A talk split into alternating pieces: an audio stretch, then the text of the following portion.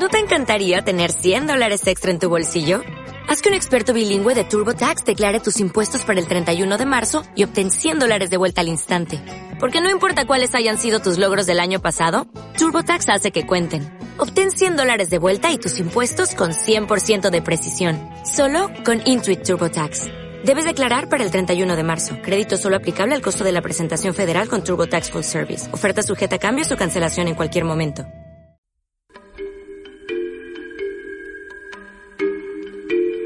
Galas del Odio.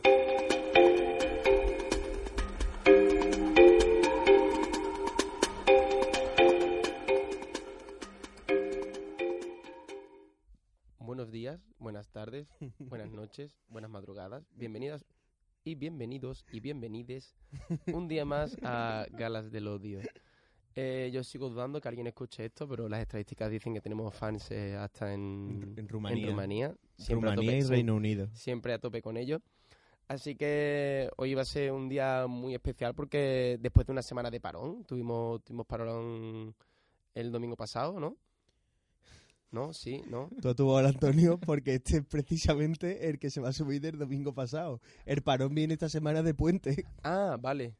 Espérate, y, y este Esto no se dice, no se dice. Da No igual, sé, fallos de igual. fallos de Gente- producción. Somos gente Som- ocupada. somos, somos gente humilde, no, no como la- los ejecutivos de Hollywood que tienen muchísimo dinero y aún así hacen cosas mal. Exacto. Cosas ¿Ve? mal, Mal, mal, mal, Ya te vas a dar cuenta porque mal mal, mal, Mal. mal. sigue. Vale. He dicho ejecutivos de Hollywood. Y el programa de hoy va por esa vía, porque hemos tocado casi siempre el terreno nacional, hemos barrido para adentro en los primeros programas, luego dedicamos uno al, al Festival de Sevilla y hoy por fin vamos a volar al otro lado del charco y vamos a empezar con esa gran industria que queremos. Así que espero que disfruten este paté de, de- de lagarto. Mira, un inciso, espérate, un inciso. Nos han escuchado ya en Rumanía, Uh. Reino Unido, México, Estados Unidos ¿Cómo? y España. O sea, cinco En e- sitios donde nos vamos a trabajar ya. En España, en, en España, bueno, podemos ir siempre a Portugal. de pero momento sí. disfruten este programa como una tapita de tostada de lagarto. We have a T-Rex. Put your, put your head between your knees. Dr. Grant, my dear Dr. Sattler, welcome to Jurassic Park.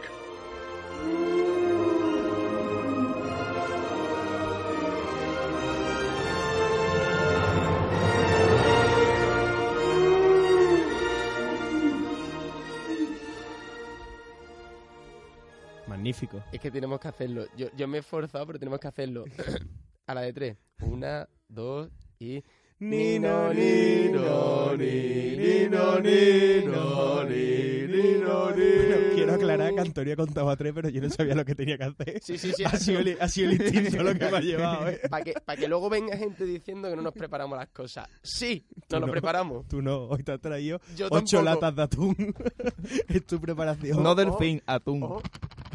Literalmente se ha traído ocho latas de atún y Atún, eso es lo único claro. que se ha preparado. Dolphin Safe.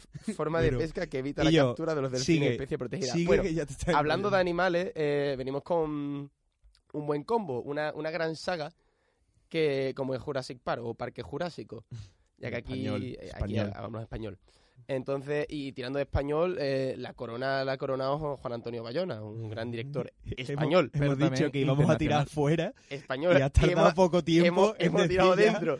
las- Re- reculamos, marcha atrás. Vamos a ver, el mejor director que ha trabajado en Estados Unidos. Mira, De hoy, España, de, De España, España, de de España, España, sí, ¿quién? Está, está ofendiendo a Escucha. Almodóvar. hoy, he, Eh, hoy eh. he leído, y Mario está de testigo, un- una que, que decía que Mario Casas es el, el El DiCaprio el español. DiCaprio español. No, Pues Bayona es el Nolan español, como ya hemos dicho varias veces. Mira, sí. No, yo tiro más a, a Bey. A, Bueno. a- a-. Lo que sí explica qué vamos a hacer Bueno, hoy. pues como aquí se trata de, de- de criticar, no criticar, criticar en el sentido de señora que se pone en la esquina y decía, ay, la hija de la Mari, que... mm, ay, ay, ay, ay, ay, ay, ay". Eh, venimos a rajar. Eh, no se puede hacer con las originales, salvo la segunda, que es horrible. Esa la no la hemos sí se es- puede esa criticar. no la hemos saltado. Entonces vamos a hacer un combo. Hemos elegido la. Carlos va a tener la apoteósica tarea de criticar, como la Mari, No La es difícil criticar la primera de Sí, no, no- Park, no lo es siento. difícil. Aquí es Spielberg, queremos mucho a Spielberg, pero ti- tiene sus puntazos. Tiene sus puntazos, pero se los reservamos. Él va a tirar a portería. Eh, Mario se va a encargar de la nueva, la nueva saga, la nueva, eh, el nuevo ataque. La nueva de punta de dinosaurios. lanza de la nueva trilogía. La parte bonita. La nueva tri- va, va a haber tres, o sea, es que Sí, esto sí. que va a haber tres. Es que la segunda acaba totalmente abierta y la tercera ya confirmada. La, la segunda os digo ahora mismo porque siendo objetivos, eh, acabo de verla. La he visto media hora antes. ¿Cómo la has visto, Antonio? Eso lo desvelaré después. Luego lo desvelaré. Pero ojalá lo hubiera visto borracho. Te bebió un colacao con la galleta de co- un co- dinosaurio, un ¿no? colacao, un- una dinosaurius. Pero vamos, eh, me dolería mucho que alguien criticara mucho, mucho una película de infancia como es Parque Jurásico, la original. Aquí nadie ha leído la novela, Panda de Hipócrita. ¿Tú te la has leído? Yo tampoco. Ni tengo intención, la verdad. Ojo, tiene que estar bien, es un, es un gran escrito, me, han- me han comentado. Pero bueno, eh, así que tenemos el triple combo. Empezamos por la 1. algún día rajaré de gratis porque me da la gana yo en mi basurero, porque yo, yo este programa es mi basurero que hablo de lo que quiero. Y antes de dar paso a Carlos, eh, atención, espérate, voy a, voy a hacer mi, mi llamada de atención. Eh, spam.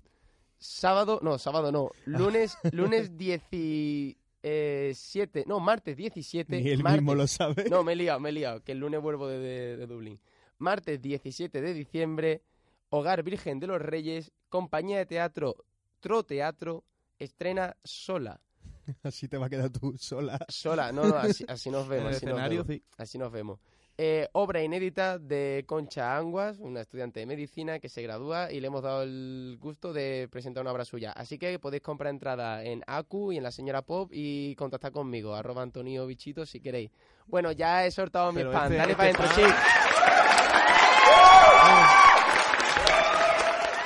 de- coche que ni Mario ni yo hemos comprado todavía las entradas. Es verdad, me, me la debéis. eh, te lo dedico, Alberto. Cómprame una entrada.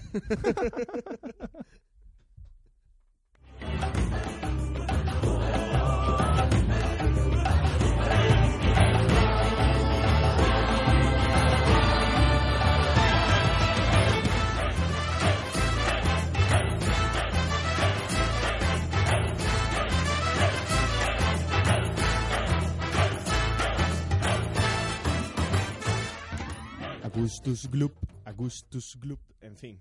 Hoy me ha tocado a mí la ardua tarea de, con el café Antonio, criticar a la primera, la cual me la vi ayer para tenerla fresquita, no tan fresquita como tú la tuya, pero que yo, o sea, traigo, traigo varias cosas. O sea, lo he dividido en tres bloques, que son datos sobre la película, momentos de la película que, que me gustaron, que me hicieron gracia, y los comentarios propios, ¿vale? Lo, lo bueno, vamos a dejarlo por el final. Mi, mi sección es solo comentarios propios. ¿Eso en qué lugar me deja a mí? ¿Qué bloque? ¿Qué, qué división? Eh, eh, eh, es que Mi- el cerebro no se puede dividir, ni la idea.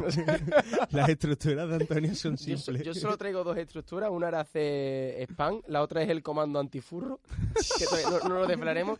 Y después el plan paz, que es plan de ataque al ver Serra. Pero eso ya, ya lo desvelaremos más adelante. ¿Lo, lo llegué a pasar por el grupo, el plan de ataque? Sí, Sí, lo pasé, vale. Vale. en fin. Pues yo, sigamos. como siempre me suelo hablar en todas las secciones, voy a empezar con el director de fotografía, que es Dane Kunde. Aquí la pronunciación va a ser potentísimo. Lo voy a decir tal y como se escribe. Dean Kundey, con Y. Potentísimo. Él no te lleva 50 películas, pero cuando me puse a ver los que tenía, tenía... A ver, voy a intentar ordenarlas porque las tengo aquí escritas, pero no ordenadas. De más buena a más mala, ¿vale? Creo que tiene las de Regreso al Futuro, que para mí estarían las primeras. Ole. Garfield, la película de Garfield, es el director de fotografía también. Oye, es muy buena. La de Fluber, eh, la cosita está verde, Oh, esa, sí, esa hay que volver a vérsela porque El- es el- maravilloso. El, el cine de- de- del siglo pasado, es maravilloso, Era- o sea, era oro. eh, vamos, vamos de mal a peor. somos perennial ya. La de Tú a Londres y yo a California, Casper, Apolo 13, Psicosis 2. ¿Qué? Y luego, después de deciros todo eso, tiene Camp, Camp Rock. Ojo, ojo, ojo. Yo, yo quiero romper a favor de Eres, Cam Rock. eres el único que defiende la mierda. A ver, mm, High School Musical se puede ir a la mierda. La primera sí la ve como ejercicio de parodia, funciona como Scary Movie. Sí, La primera de- de High School es- Musical, es que pero no es Camp Rock- parodia. Pero No, pero- Can pero Rock- es- es pero autoconsciente sí Rock es explotación de Icon Es, Musical. es explotación de niños. Explotación de niños. Es música explotación. No, no. Además, High School De niños, Musical- de niños también. High School Musical es mejor que Camp Rock porque es autoconsciente de que es una película chorra. Camp Rock no. Camp Sale, Rock sale, era de eso. sale Zac Efron. Sale Eh, Zac- y Y Rock no- tiene no los Jonas Brothers. Y no cantaba, le, haci- le hacían. Le hacían. Quillo, Le doblaban por encima, él no cantaba realmente. que es pura mierda. que, que, que no. Uh. que, que no voy a defender la mierda. ya está.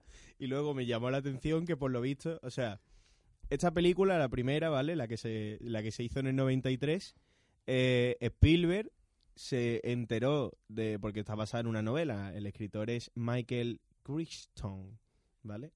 Entonces, antes de que el pavo sacara la novela, eh, Spielberg se enteró y quiso comprar los derechos. Entonces, como el, el autor de la novela se enteró, le puso un valor de un millón de dólares. Todo el mundo, o sea, toda, o sea todas las compañías gordas, eh, eh, las mayors, estuvieron detrás y al final se lo llevó Universal y Spielberg por dos millones. Una vez que la compraron, el nota tardó dos años en terminar la novela. ¿Eh? Juego de Tronos, a ver cuándo acabas la puta novela, cabrón, que todavía estoy esperando, que eso es importante, ¿vale? Entonces, como Universal le costó dos millones, obligó a Spielberg grabarla en ese año, que justamente estaba también grabando la lista de, De Linde. del Linder. Todo del mismo año. O sea, eh, aunque la lista se publicase en 94, eh, me parece algo loquísimo. Do- dos producciones tan gordas y tan diferentes y, y tan buena. el mismo año, lo que llevó a que eh, el señor Spielberg llamara a George Lucas para que coordinase eh, la postproducción. Qué pesado, qué pesado el John Lucas. Raro pero- que no se le colara ningún pero de nazi hecho- entre los dinosaurios. que hubiera, hubiera, hubiera molado, la verdad. Entonces, Dinosaurios nazi. Dinosaurios Entre- nazi. Ojo, aten- atento, atento a Kung Charnador. Fury. Charnador no. Dinosaurios nazi. Kung Fury. Kung Fury. Kung Fury Así, 2. sigo, sigo contando curiosidades y es que comparte localización con la serie de Lost porque la, la isla donde iban a grabar pasó un huracán, se fue a la mierda y tuvieron que irse a otra isla. Entonces hay muchos planos, eh, el plano este de la película de, de Jurassic Park, donde es la estampida de los dinosaurios que se Mm. esconden detrás, pues en el mismo sitio donde se han grabado muchas cosas de Lost. De hecho, las montañas coinciden. Y eso es para los fanfics de mierda, antes de soltar toda la Billy Eso es islote de perejil, voy, ¿no? voy dando totalmente voy soltando datos pero traí una cosa a criticar Ojo, que antes, de dato, no sé si lo habrás encontrado, pero el, el pulsito que tuvo o la dificultad que tuvo Spielberg respecto a los dinosaurios, que creó esa marioneta, y, y llegó Pixar y le salvó el culo. Le salvó el culo porque ya, que- estaba, ya estaba desarrollando la tecnología que se usaba. eso fue fue complicado porque le he estado viendo el tema de los dinosaurios Porque y en nota mi- los quería mitad, todo mitad. claro los quería todo en robótica pero eso se le iba el presupuesto entonces en robótica se hicieron eh, el- la mitad del Rex me Sí, parece que de hecho hay una cosa muy curiosa y es que eh, del material que estaba hecho el Rex no le podía caer el agua. Entonces, en las escenas donde el Rex ataca al coche, se ve que la parte de, o sea, el suelo del coche está mojado, pero la parte del Rex está seca porque tenía un paraguas para que no le cayese agua. Y yo, son los fallos de récord justificados, porque estamos hablando en 1993, una producción de la hostia. O sea, yo para mí eso está justificado. De hecho, traía aquí a criticar, eh, había puesto de literalmente tengo puesto muchos fallos de récord, pero me tocan los huevos los que lo critican. de verdad, es 1993. ¿Te vas a poner a No, criticar pero eso? A ver, Esa a película, todos los avances que tenían en, Es que en, eso. en- en efecto. No, el dinosaurio no se ha Ahora sí. superado todavía. Exacto. O Tú sea, ves- tú ves las nuevas y, y tú dices, es lo mismo que el 93. Son es iguales. que incluso en el 93 se ve incluso más bonito, Yo creo que sí. pero porque, claro, es más, es más real, más animatronics. más Pixar. Aquí, aquí Pixar. somos de efectos antiguos. Sí, sí. Totalmente. Aquí... De Pero vamos, hecho, el, el récord que está diciendo el 93, el 93, A no, mí- el 40 y- no el 45, que, que el récord yo de- os lo he dicho que fue una antes. producción A gorda, mí guay, pero- me parece más realista los dinosaurios de la serie Dinosaurio que los de la propia película. ¿eh? Real. O sea, yo veía, porque decía que Spielberg no iba a dejar a sus hijos ver la película hasta que cumpliesen 15 años por la violencia que tenía. Sangre. Y Sangre. es como se come a un tío en un bate, lo máximo que pasa. Y el corderito, eso como el corderito. ¿Qué, qué le va a pasar a la cabra? y nuestro Cállate, Jimmy. Jimmy. ¿eh? el niño tostada. Aquí, aquí hemos fundado el culto a Jimmy el Increíble Niño Tostada. Lo que, lo que iba a criticar, ¿vale? Eh, esta semana ha habido un seminario de, de guion en Madrid eh, por parte de, de Maki, que es un gurú del guion y tal. Y en una de las... me estaba leyendo una entrevista en el Confidencial y decía, lo leo tal cual, ¿eh? eh, siempre partiendo de que el guion es el corazón de la película o de una serie, McKee carga sin tregua contra el modelo audiovisual europeo y dice, en Europa ya no tenéis guionistas de cine, tendréis directores que canibalizan novelas, no tenéis guionistas originales. En contraposición, los directores tienen todo el poder y no tienen la habilidad de escribir historias originales, ni personajes originales, ni conflictos, ni acontecimientos. No saben hacerlo. Saben interpretarlo maravillosamente. ¿Qué hacen? Cogen una novela, canibalizan al novelista y el novelista puede ser maravilloso, pero no es guionista. Lo que hace es básicamente contratar a alguien que lo traduzca al lenguaje cinematográfico. Y esta es la razón por la que nadie ve películas europeas. A lo que yo te digo, Maki, el irlandés no está basado en un libro. Sí. Esta tampoco está basada en un libro. Perdona, el lenguaje. Ah, vale, vale, vale. O sea, mamona, mm, ahí venía a criticar yo. ¿Creéis que eso es verdad? Hollywood, Hollywood bebe de reciclar todo lo que puede. Y reciclar libros, mm, mamma mía. Y Disney, mm, que ha destrozado a Chris Andersen y a los hermanos Grimm, no digo nada. No digo nada, Los, Maki. los live action, que ahora va a haber un live action de la dama y el vagabundo. Sí, sí. Pero bueno, eso era como dato curioso de la película para los frikis que no se me enfaden. Luego, los momentos que me han gustado de la peli, ¿vale? Eh, la escena del comienzo, que es cuando están llevando al dinosaurio nuevo, no sé qué, me parece magnífico. El plano de cuando nota que abre la puerta, que es el currito que tú sabes, se lo van a reventar. Y, y lo tiene cogido el cuidado por aquí, el plano que se le está escapando la mano por el brazo. Ay. Es maravilloso, o sea, eso es maravilloso. Luego, muchísimo asco a dos niños. A Jimmy, ¿vale? El niño tostada, muchísimo asco. Sobre- luego- Sobrevivió para salvarnos a todos. Un respeto a Jimmy. No, no, no, sacrificó o sea- como Jesucristo. máximo odio. Y luego, cuando está el, el doctor Alan eh, explicando lo de los huesos de Velociraptor, no sé qué, que aparece un niño gordito diciendo, pues a mí el Velociraptor me recuerda a un pavo de dos metros. Mira, yo ese, ese tipo de niños que siguen existiendo a día de hoy, les reventaba collejas, te lo juro. Pues, eh, la la O sea- película lo ha conseguido. Ha, plasmado una realidad. Los niños repelentes. Cuando una película hace algo así, merece. Eh, la película ha predicho a los niños ratas. Eh, Totalmente. Porque Eh, Cuidado con Spielberg ahí. ¿eh? Luego, me hizo mucha gracia lo de cuando dice no conducen y dicen no, vehículos eléctricos. Y me recordó al nuevo Tesla que se ha presentado con los cristales irrompibles y le tiran una petanca. ¿Te imaginas que a Tesla, le, revienta. a Tesla le da por mandar dinosaurios a la luna? En Ojalá. coche- Ahora no es en coches eléctricos. En coches eléctricos. ¿Quién Llamando sabe? un, Cohete llamando, eléctrico también. llamando un coche, chi, las comillas, las comillas, las comillas. llamando un coche. Las comillas de Antonio. Vale, corta. No, es que me, me gustaba más algo. La, la primera vez sonaba mejor. Pero, pero sí, mandó un coche a la luna. Igual que llegaron a la luna en el 69, pero bueno, ¿Eh? puede hacer lo que Eh, quiera. eh, Pues, aquí, eh, comillas, cu- Kubrick, comillas. Kubrick. Cuidado, cuidado con la quién va a la luna y quién va al espacio.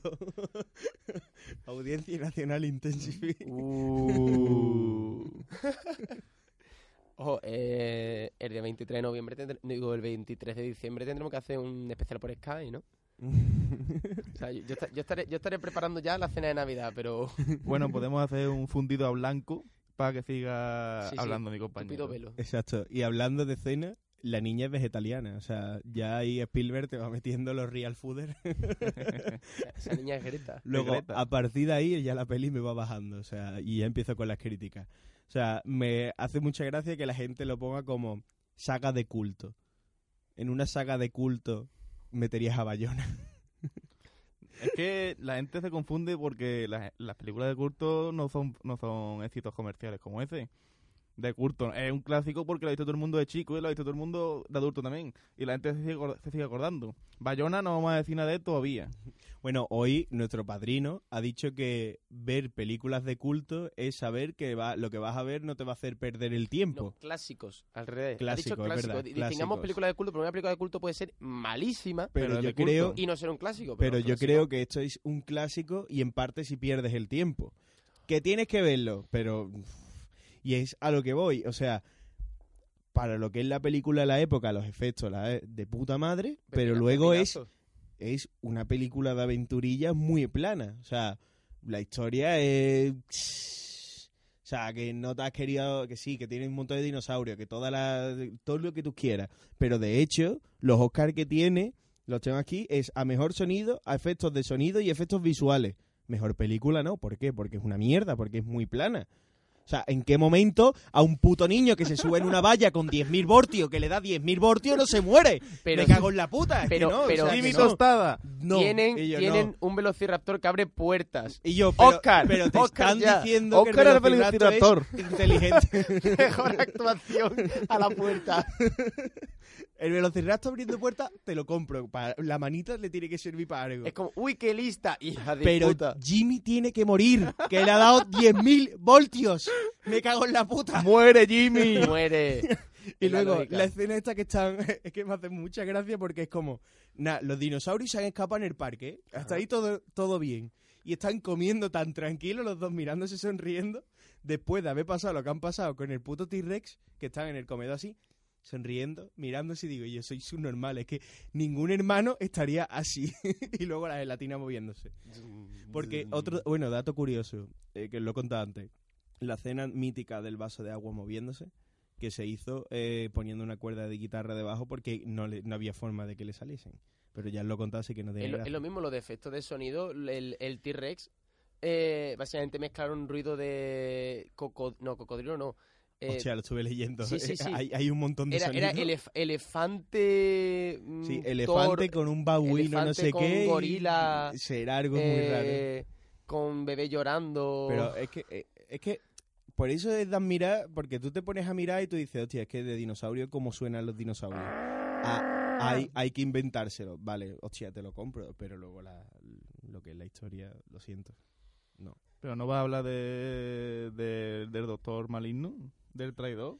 Es verdad. Bueno, a ver, verdad. eh, leí también que eh, John Hammond, que es el John Hammond, Hammond de York, eh, que es el científico este buena gente, porque claro, en Hollywood, o sea, en la novela es malo, pero como tiene dinero y es Hollywood y es Estados Unidos, el capitalismo Es- bueno es, el, es, megalómano. Es, es un megalómano que ha montado un parque lleno de dinosaurios. Tiene que ser un arma caritativa. También Exacto. ese tío lo hizo un director reconocido en Hollywood. vamos.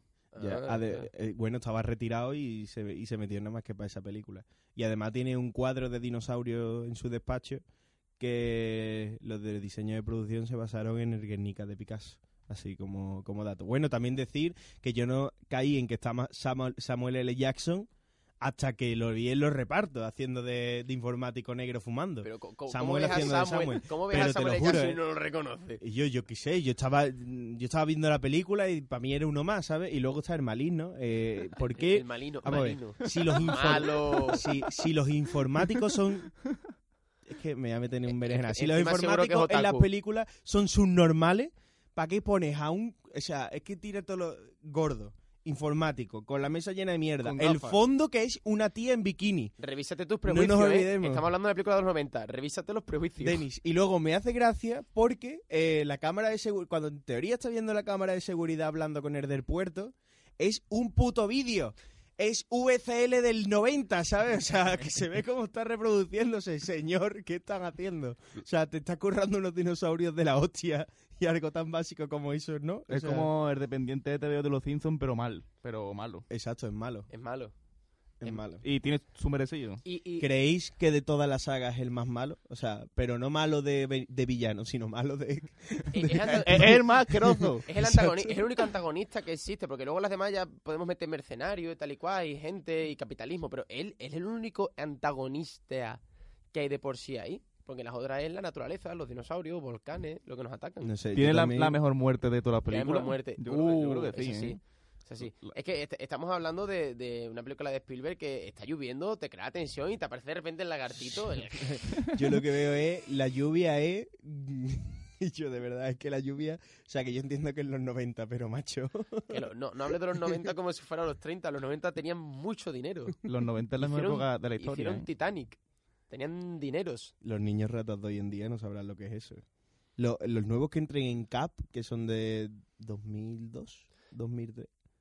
No hay tanta brecha generacional. Podemos odiarlo. No, Yo yo podemos, creo que ni podemos odiarlo social culturalmente, pero no hay tanta brecha. Yo YouTube, creo que sí, YouTube ¿eh? ha hecho mucho daño, ¿eh? Uf, O sea, una, una poquita, una poquita, pero. Pero para mí mi personaje favorito es el que hace eh, el, doc- el otro doctor, el que va siempre de Jeff, negro. Jeff Goldblum. Impresionante. O sea, Jeff para mí mi favor... Cuando, cuando empieza a decir que la naturaleza siempre se abre paso. ¿Sabes? Como... Sale en la última haciendo un cameo, pero vamos, podría haber salido más tiempo. Hace, A mí hace me un gusta cameo mucho. y es lo único que, que tiene sentido en toda la película.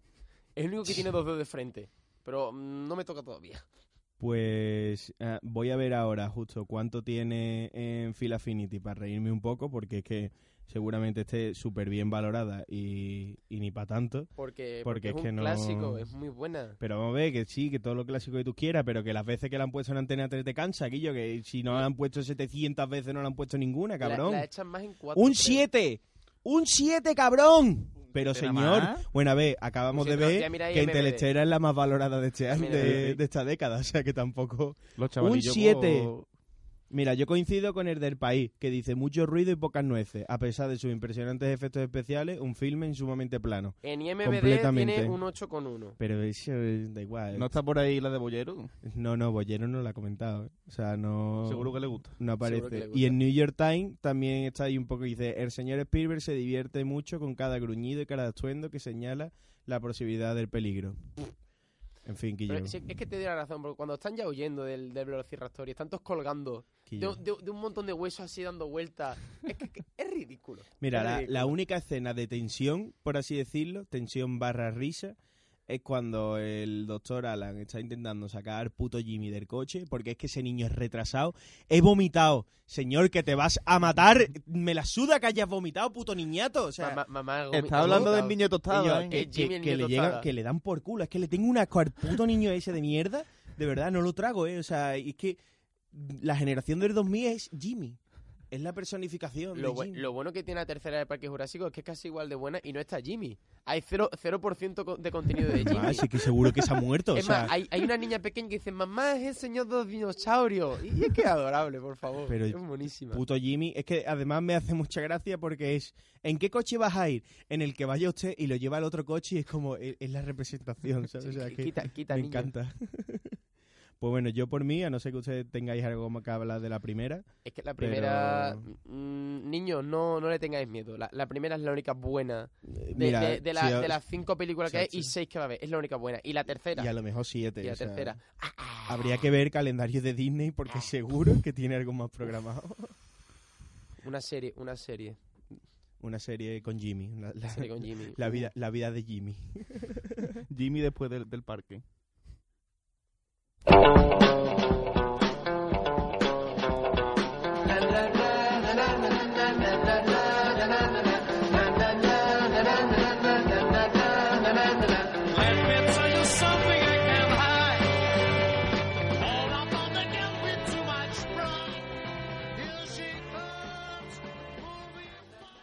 Bueno, pues siguiendo con eh, la cronología, nos vamos a saltar dos películas porque nos da la gana. Porque no queremos verlas. Deberíamos haber metido la segunda, que la segunda es mala. Mala como pegarle un padre Ma- con un más que la nueva, más hecho, que la nueva. Sí, porque la segunda tiene escenas eliminadas de la primera. Que lo estuve viendo. La escena donde el dinosaurio corre por en medio de la calle, el Rex, que sale en la segunda, me parece, Sí. es una escena eliminada de la primera. que es como, bueno, Reciclando. Reciclando. totalmente. Bueno, yo quiero empezar hablando de, de Jurassic, Jurassic World, el nombre oficial. No es un reboot ni un remake, es como la continuación. Pero a, a efectos prácticos la misma historia. Es lo mismo de La, siempre. la cagan en el parque, pero ahora... Sí, el parque está abierto y mucha gente ya está eh, exacto. mencionándonos al, al que coge los dos cubatas antes de salir corriendo. Ese hombre nos representa. es uno de los Eh, nuestros. en, nos- en nosotros la botellona cuando llega la policía. La España, la España despierta. Eh, Esa es la España Esa es- despierta. es la picaresca está ahí. y bueno, quiero también salen dos niños. Esta vez no hay niñas, son dos niños que son igual de gilipollas que, que Jimmy Tostada. Es que no entiendo por qué los hacen ¿Por qué? normales, ¿Por de verdad. Es que me ¿Por qué duele. le, le dan tantos minutos a los putos niños en la bola metido? No sé, es que no, no sé. Además estoy viendo al director y es que el director no ha hecho apenas nada. No, pero el director es muy respetado en Hollywood. Eh, ¿Por qué? ¿Por qué? Bueno. ¿Qué ha eh, hecho? Detective Pikachu. Pero no, aquí no, me aquí no me aparece Detective El- No, Pikachu. ha ¿eh? hecho, ha hecho esa y va, iba a dirigir el episodio 9 de Star Wars, pero diferencias creativas. Normal, o sea, Prefi- es que no... Prefiero a Abraham. Yo ya te he dicho, yo creo que prefiero a Abraham. Y mira que no, no es santo de mi Mm. devoción. Yo no, no entiendo. Es que estoy aquí viéndolo porque no sabía quién era y, y no veo nada así. Dentro del mundillo de típico, típico de Spielberg, Abraham y todo ese rollo, es muy respetado. ¿Por qué? Ellos sabrán. Claro, e- e- es un, es un mundo endogámico en el Sí, que sí, ha- sí. hacen cuatro mierdas, cosas, cosas de televisión, se hace su pequeña película, trabajo de guionista, de productor, tal y cual, y dice, bueno, pues te vamos a dar chorrocientos dinero para que hagas tus cosas. Venga, haz la película, pero hazla que gane dinero. Ya. Hazla, hazla y haz millones. Que, que lo hace, que es que lo ves que encima lo hace. Pero cómo nos gusta al ser humano ganar dinero con cosas que no existen. O sea, Yo creo que en, en realidad la, la, Bueno, la tiene- moraleja de tiene un Jurassic Park es 5,8. el dinero. El dinero es el mal. Y todos, si, si todo y cada una de las películas le quitara de por medio el querer dinero, las películas no salen. pero, por ejemplo, ayer, mientras, o sea, la tenía de fondo, creo que se llamaba Contacto, que va de una pava, se le mueven los padres, es eh, ingeniera ¿Cuál? ¿La de Jodie. Foster? Es que no sé, que yo- Que es la, de la vi de 90 fondo. y pico, ¿no? Claro, que, que lo que hacen es construir una máquina y la pava consigue ve- ver a su padre, Sí, que son sí. los extraterrestres y no sé qué. Pues ahí eh, el debate para mí en esa película era la religión, rollo, era todo muy moral, no sé qué.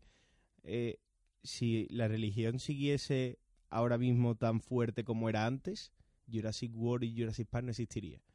Porque estás jugando con el ADN de mierda que para qué coño quieres recrear un dinosaurio. O sea, si te estás cargando tus propios animales en el mundo, ¿para qué coño vas a hacer un dinosaurio? Es que po- po- El lince está muriendo y tú estás haciendo un Es que dinosaurio. es- ese debate te lo plantean en la propia de la primera. Pero la ta- primera también, no... también se puede ver como una metáfora con el, anima- el animalismo y todo eso cuando la niña... Bueno, eso es la segunda más que la primera. segunda ya, ya me- ya tiraré yo...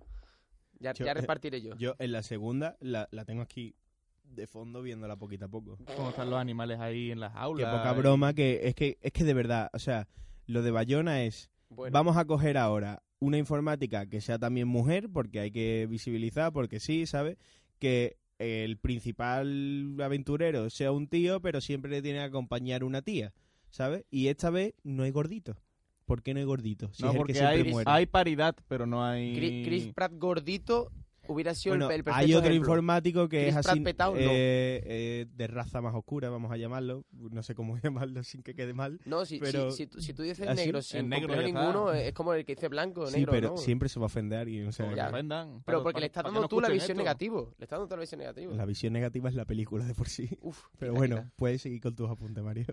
Bueno, quiero decir también que, que eso, que la película tiene una ironía, una cierta ironía sobrevuela, sobre todo con. Chris Pratt haciendo chistes, siempre, siempre responde con un chiste, no tiene una- un diálogo serio aparte como- de esconderse o ¿estáis bien? o Es como el Joaquín Derbetti, solo para chistes. sí, sí. Eh, es para lo que sirve y ya está. Y para meter machetazos por, por la cerva. y después la película está dirigida a toda la familia, pero yo creo que eso no, no justifica que la película sea tan poco compleja o tan simple. No me estoy metiendo con la simplicidad. Porque, por ejemplo, la primera, de la, de la que hemos hablado antes, es una película para todos los públicos, pero aún así funciona. ¿Esta funciona? Mm, Funciona. Bueno, Pero, hombre, para ganar dinero funciona. Sí. A pero ver, que es un entretenimiento válido y tú pierdes el tiempo viéndola. No sé yo qué decirte. a ver, tiene, sí. tiene un señor corriendo montando velociraptores. Ya lo que Hombre. consideres tu entretenimiento. Sa- sale Omar Sy montada en una moto y, y pegando voces. Eso creo que justifica la película de por sí. el Pero cine europeo Mi, intensifies. mi pregunta es, cuando escribes ese guion, ¿lo escribes en su conjunto o escribes unas escenas guapísimas y a partir de esas escenas escribes el resto? También hay que ver, no nos metamos mucho con estos pobres dos hombres que habrán escrito un guion, habrán hecho campo de... Pero- y luego los ejecutivos o los productores habrán metido mano como que dice, no, no, es que Pero que vende". la primera está escrita por cuatro personas. La segunda ya por los dos Mm. principales, Colin Trevorrow y Derek Connolly. Pero es que en la primera hay otros dos guionistas más. ¿Cuántos de periodismo hacen falta para poner una bombilla? Pues esto es lo mismo. Y bueno, creo que también decir que meten un drama ahí totalmente gratuito de que la madre de los niños se va a divorciar, que el niño sabe, no sé cómo, que han Son- contratado a dos abogados diferentes. Son las tramas secundarias importantes. Claro. Importante. Le da jugo a, la- a la es, la, película. es la profundidad, es la profundidad trascendental de los personajes. Ese es Tiene que haber transformación en el los cadáver, personajes. el cadáver en la espalda de los, de los Exacto, niños. exacto. Porque encima es una historia de dos hermanos. O sea, tú te quedas... Esa bola representa el futuro de esos niños. Pero ya no que está- están ahí atrapados en el divorcio de Es una bola de nieve que se va haciendo más grande. Porque Hasta que Y se dinosaurio. Lo atrapa el Indominus veces. recordemos que los padres de Jimmy no aparecen, aparece solo el abuelo.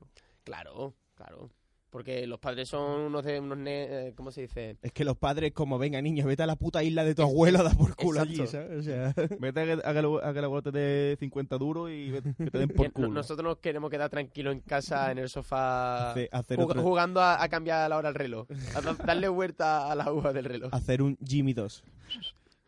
Me parece muy mal que no haya un Jimmy 2 en esta película, la verdad. Pegaba un guiño. A ver, a ver, tiene, tienes a los dos niños, que es Jimmy, es, es la, la microbiota, es, es un Jimmy que ha hecho mitosis y tienes dos Jimmys. Tienes a G y a mí.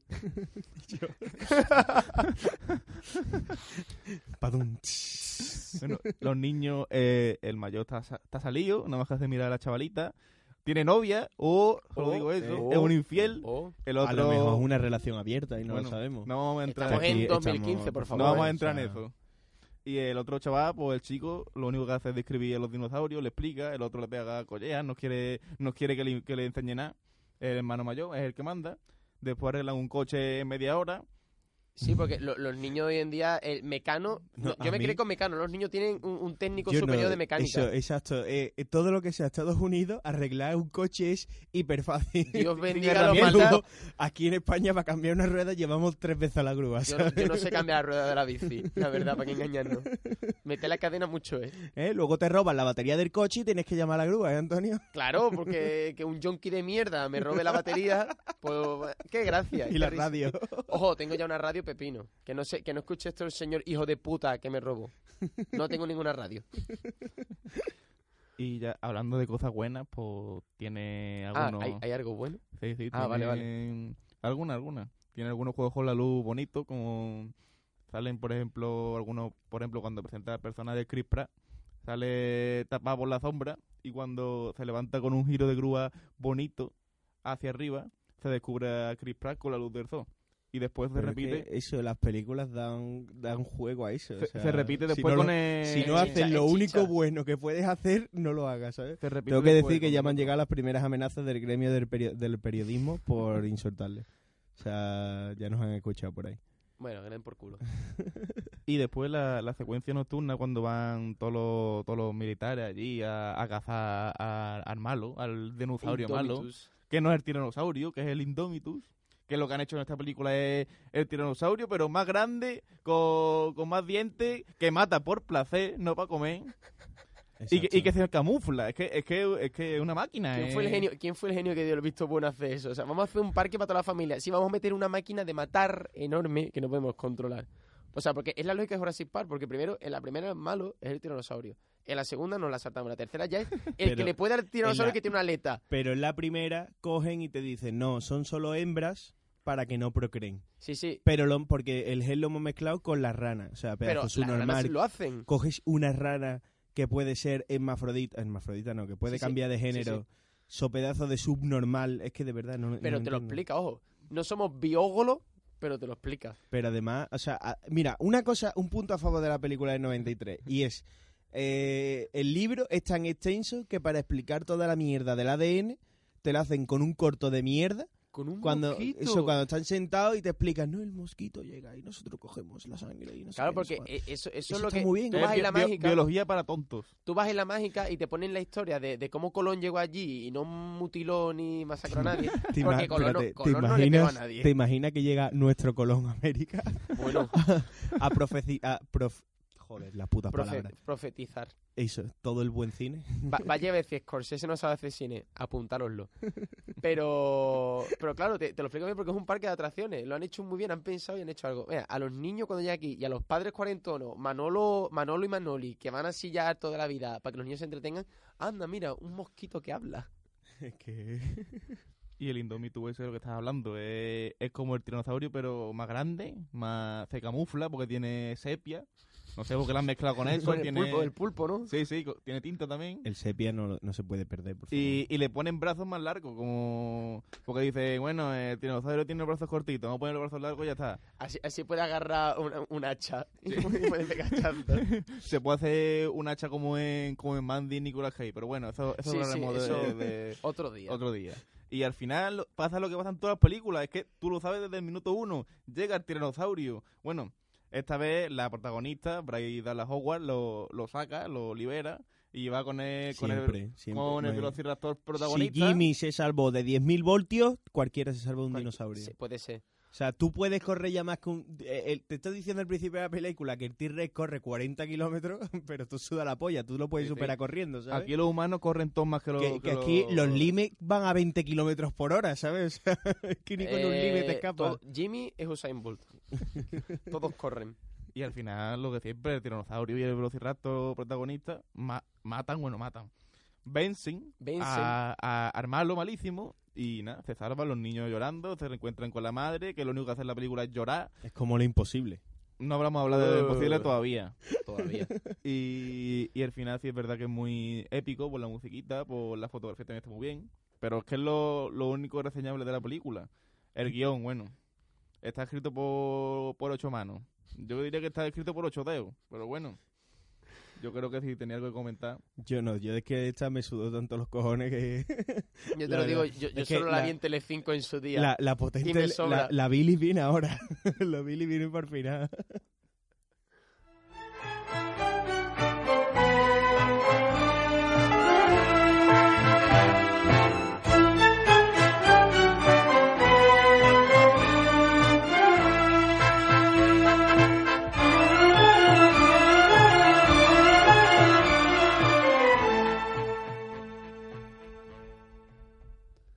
Pues sigo a caballo con... En, en el punto donde lo ha dejado Mario, porque las mismas pesquisas que hemos ya tratado sobre la primera se repiten en la segunda, pero ¿Por Con- qué, con Bayona? más ¿Por tontería, qué, coño? porque por dinero a ti te llega Hollywood y te dice, hágame esta película, digo, no sé, pero te lo hago.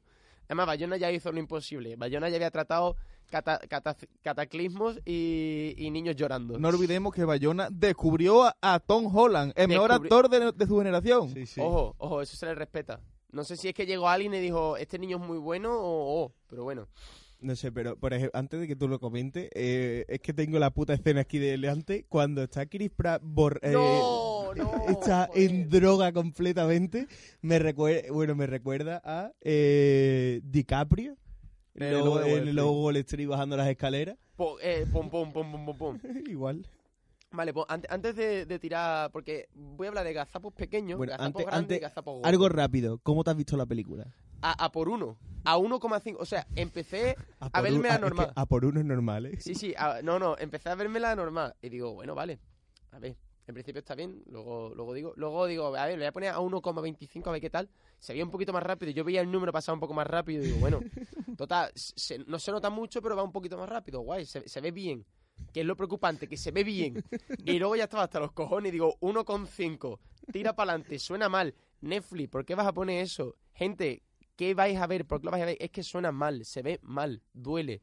Pero Duele. eres un hipócrita porque has visto una película y ahora está... y luego a saltos. Y luego a saltos. Luego al final he ido, he ido pegando saltitos por el simple hecho de que voy a hacer. De voy a que hacer no una te la has preparado y te la has vuelto a preparar media hora antes del podcast. Exacto, exacto. Pero voy a hacer una matriosca. Voy a hacer. me acabo de sacar la metáfora de hoy. Voy a hacer una matriosca. Voy a empezar de grande a pequeño. Si una película tú empiezas a darle velocidad y la puedes ver exactamente igual, ¿el problema es de que le hayas metido velocidad o es de la película en sí? Dura dos horas. Mira, si no te gusta la película, la dejas y ya está. Lo malo es que he tenido que verla. Es una falta de respeto a He tenido- Bayona, he ¿eh? tenido que verla. Exacto. A y a mucha gente que ha trabajado ahí. Spielberg, Y a Spielberg. mucha gente que ha trabajado ahí. Spielberg es producto de esa. Spielberg le sobra el dinero, creo. Spielberg le sobra el dinero por todos lados. Pero bueno, si tú tienes una película, tienes un producto que debería verse de una manera, como diría Scorsese, debería verse así, en teoría no vamos a meter, pero tú le metes velocidad extra y aún así, no es que la estés disfrutando, pero si la estás consumiendo igual, no cambia nada, mm, aquí falla algo. Porque si la ves normal y ya se te dilata tanto, una película de dos horas, que básicamente estás metiendo batiburrillo, porque si la primera se te hace plana, al menos, no sé si es tan larga, no sé si llega a las dos horas, Pero, Pero son la- más de dos horas. La, la primera es plana, pero es innovadora. es innovadora y es, y es liviana. Aquí, es liviana. Aquí me estás vendiendo la misma mierda en Por quinta vez. 4K, por ponértelo de alguna por- manera. por quinta vez. Que, y, y encima en 2015 lo hiciste y ahora en 2017. ¿Es de 2017 esta? o 2018, sea, yo no sé cuántas 18. veces la isla se ha ido a la mierda y sigue Exacto. volviendo a ¿Cuán- aparecer. ¿Cuántas islas? No, en la, en la tercera volverá a salir un volcán que echará lava y será otra isla, ya está. En la, en la tercera, no sé, en la tercera, pero, pero poco a poco. Voy a, voy a, voy a desmontar Matrioska. Hemos empezado por el hecho de una película que se ve a velocidad y luego pegando saltos, eh, estás al final, estás en los momentos más tensos, hay una pelea, como no, entre dinosaurios y el malo y tal y cual, y me voy saltando escenas. O sea, no escena, porque en la misma escena, en la misma secuencia, salto uno, dos, tres minutos. Y sigue igual, no me perdió nada importante en medio. Aquí falla algo. Pero así son la mayoría de películas. ¿no? Claro, claro. Así lo tenemos con todo. Entonces, siguiente matrioska. Vamos al hecho del, del sinsentido y de, de- de cómo engorda la película. La vamos a engordar con eh, cuatro actos o, o cinco tramas que no tienen ni pajolero sentido. Aparece Geraldine Chaplin por ahí en medio Es verdad. que, que no sé, ha, ha hecho cuatro, cuatro intervenciones que ya superan al resto de, de actores. Porque llega la niña y dice, pues, además me le va a ver en latino, pero me lo ha visto en inglés, y dice la niña, Tú encima sufriendo. sí, sí, sí, eh, I'm gonna take a bath. Y ella le dice, en inglés, no hables como un animal. Y dice, bath. Cosas de, de inglés británico. Tú no hables como un cerdo americano. A mí me hablas en británico, niña. Magnífica Geraldine. Entonces, tú estás metiendo sin sentidos ahí para engordarla. Llegas a la isla. O sea, primero, Pero es que- retrocedemos. Tenemos la, el comienzo. El comienzo es muy bueno. Recuerda mucho a la primera. Gente en una isla eh, buscando un dinosaurio. Y hay un peligro. Hay un peligro. eh, el pobre tonto con los cascos que no se entera. Los otros gritándole que en vez de esperarle o decirlo de otra manera, ven, ven, ya se van cine. Porque llevan media hora avisándole. El otro también es un poco su normal. Porque si te están haciendo tantas señas, todo el mundo asustado con la cara de escuajeringá. A ver, amiga, date cuenta. Pero te sorprende un dinosaurio, huye, te salva y luego te pega un boca a otro, un megalodón. Vale, recuerda la primera, empieza bien, curioso. Pero volvemos al hecho de la primera. No, no, me refiero a la primera, es que hay un problema entre la primera y la primera. Eh, eso recuerda a la primera de las originales. Ahora volvemos, el resto de la película ya es la nueva saga. Es un sinsentido, es bombástica, es un peo, es un. Yo lo que no entiendo es si hay tanto relleno, ¿para qué rellenas hasta las dos horas? O sea, es co- como la que fuimos a ver nosotros que dijimos, que dijeron, no, la teníamos que rellenar para que fuera una invento- película Y me en otra trama y, más. y me invento una trama más para rellenar a una hora. Pero ¿para qué rellenas para dos horas? Que es lo que no Claro. entiendo. O O sea, sea, dos horas, o sea, has pagado nueve pavos en el cine por dos horas de relleno. No, No. no. Entonces, eh, te, te llevas en la isla y el, el primer planteamiento, la película parece que tiene un sentido, parece que va a algún lado, porque vamos a rescatar a los animales. Hay una isla santuario, llega un, un megalómano, un señor megalómano con mucho dinero que va a dejar su dinero voluntariamente para salvar animales, porque hay un debate moral, ecológico, en debemos salvar a esos dinosaurios que están allí y va a reventar un volcán. En la siguiente película va a aparecer Greta... Gre- Thunberg. Greta, mm, ojalá. Thu- Thunberg. Ojalá Thunberg. haciendo un cameo. Entonces, vale, tenemos a eco, ecologistas, animalistas dinosaurio, de dinosaurios, tenemos una paleoveterinaria. ¿En qué universidad te has graduado, señora? Tenemos huevos con código QR. Sí, a ver, a ver, eso es que luego los tienen muy recién registrados. No, no compra tu huevo en el Mercadona con código de caducidad, pues lo mismo. Entonces, ¿tiene sentido? Vamos a salvar eso.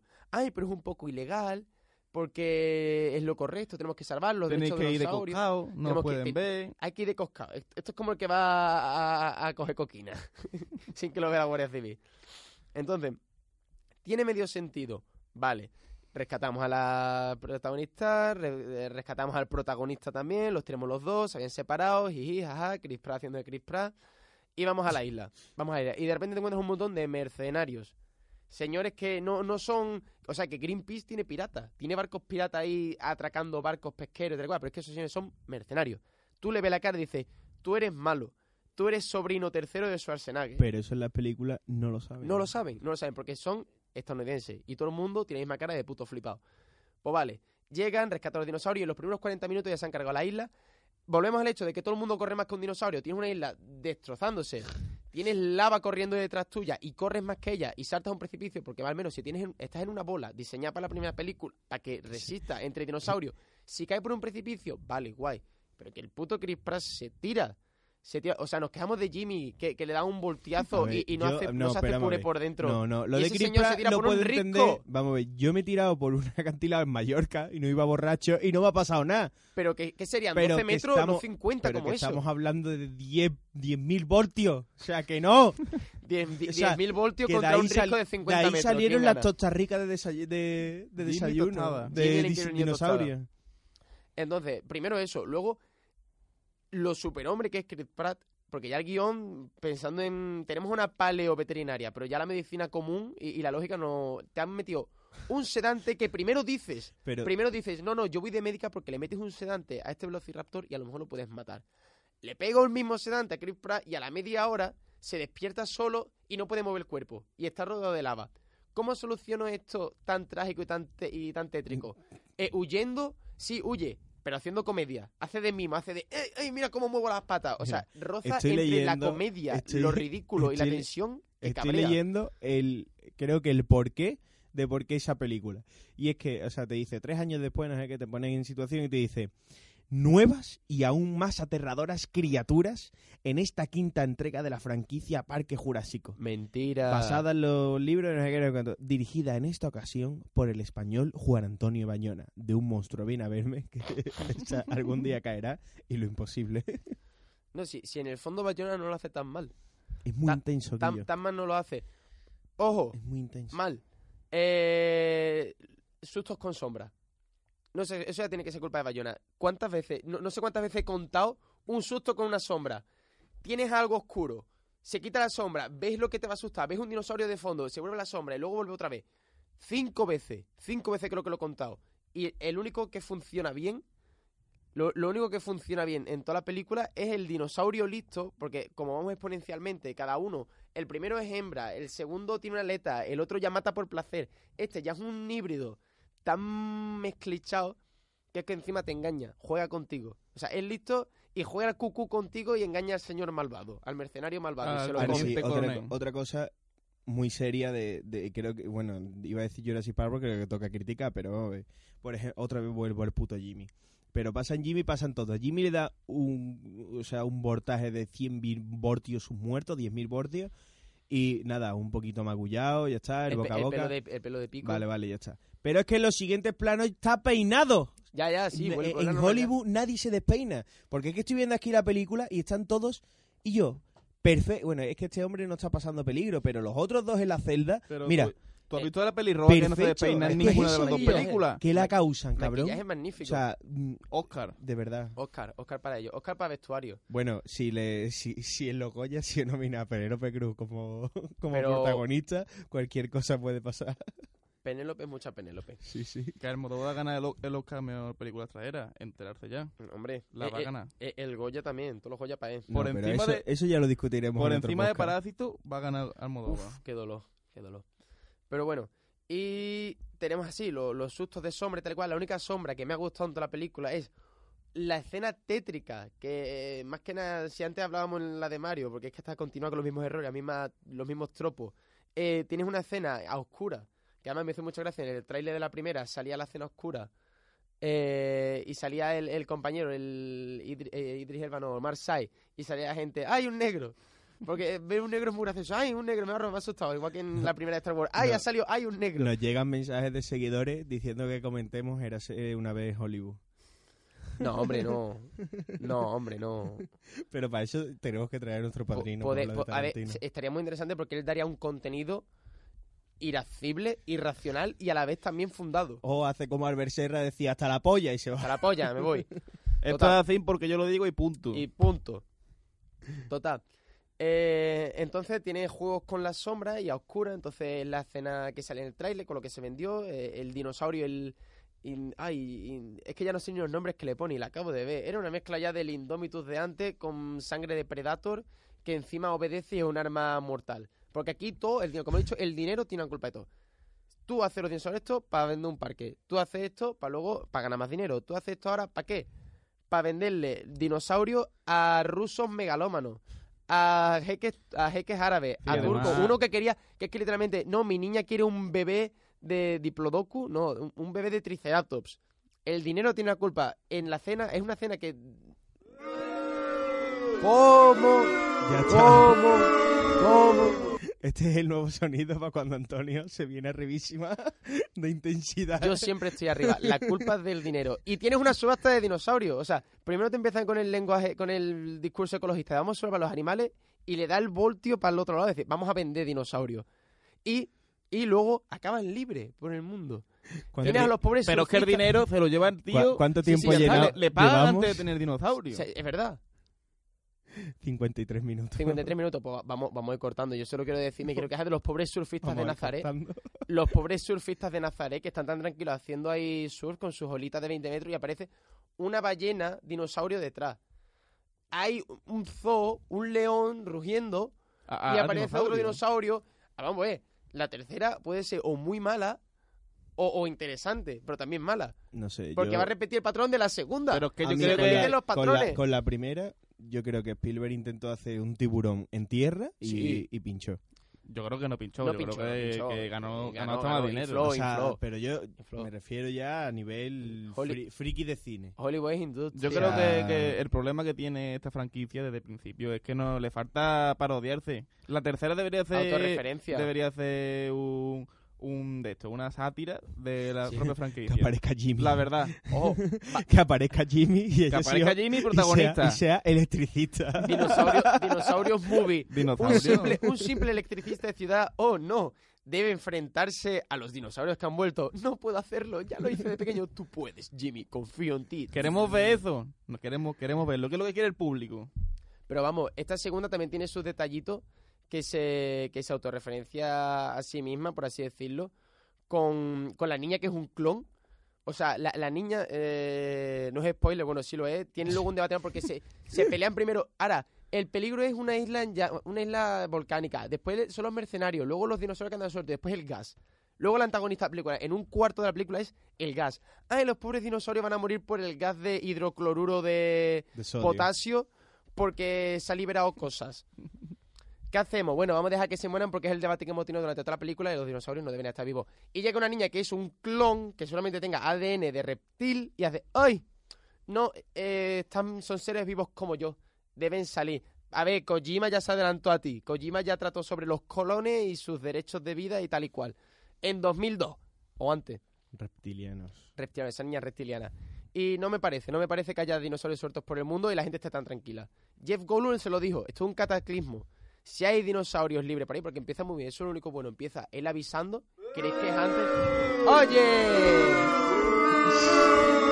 Segunda vez en un mismo Segunda vez. podcast. Tengo, esto es como los extrae, tengo un tercero, No. tengo un tercero, voy a, voy a, Simplemente hay que explicar lo último para los que nos escuchen que esta semana, o sea, la semana siguiente no va a haber podcast por el puente. Pogama. Somos españoles y no vamos a hacer programa de radio, vamos a estar de es. fiesta. A ver si con dos semanas preparamos el siguiente podcast de puta madre. A ver si no te ves la película antes de- del, del programa, Antonio. Yo no. Exacto, porque precisamente este programa de radio. eh, y- ah, bueno, tenemos un seguidor. Tenemos, es verdad, me acabo de acordar, tenemos un seguidor en Twitter, a ver si nos escucha. Sara, creo que se llama, que dijo chupito por cada vez que dijéramos. Pogama, Pogama, Pogama, pogama, pogama, pogama, pogama, pogama. Así que pogama. vete cogiendo la, la botella de Jagger y. y- Pero bueno, Aní, Aní del mono. ya tenemos un seguidor menos, pero eso que. que no tenemos. Que este, este puente no hacemos programa, programa. Y que volveremos después con, con más odio que nunca. Como españoles de bien, no vamos a trabajar. No trabajamos normalmente porque Totalmente. hemos dejado todo el fin de semana para hacerlo y lo he dejado para la hora de antes. Exactamente, porque precisamente este, este programa de radio Hostia, se sube hoy lunes. Hostia. Exacto, se sube hoy lunes porque dijimos, venga, el fin de para ver las películas. Antonio viéndoselas en clase, ¿sabes? Es que eres, eres la desgracia humana. Dame el último bus. dale, dale el último bus, ¿sabes? Como eh, strike y fuera. Me siento como Albert Serra. eres feliz, feliz. Así que nada. Nos, nos ha explicado lo del comando antifurro ese. Comandante Es verdad, es Furro verdad. para la semana que viene. Bueno, ¿Para seguro? ¿Y el PAS? El PAS ya, ya, ya caerá, ya caerá. Pues nada, con esto nos despedimos. Un besito a todos.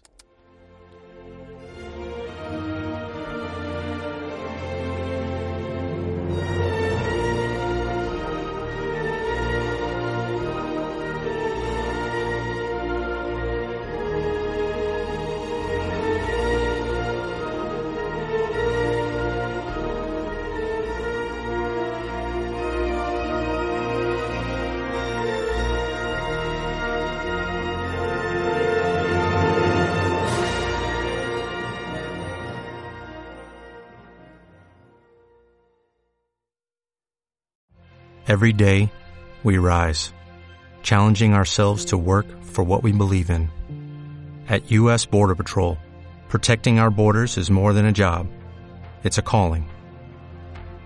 Agents answer the call, working together to keep our country and communities safe. If you're ready for a new mission, join U.S. Border Patrol and go beyond.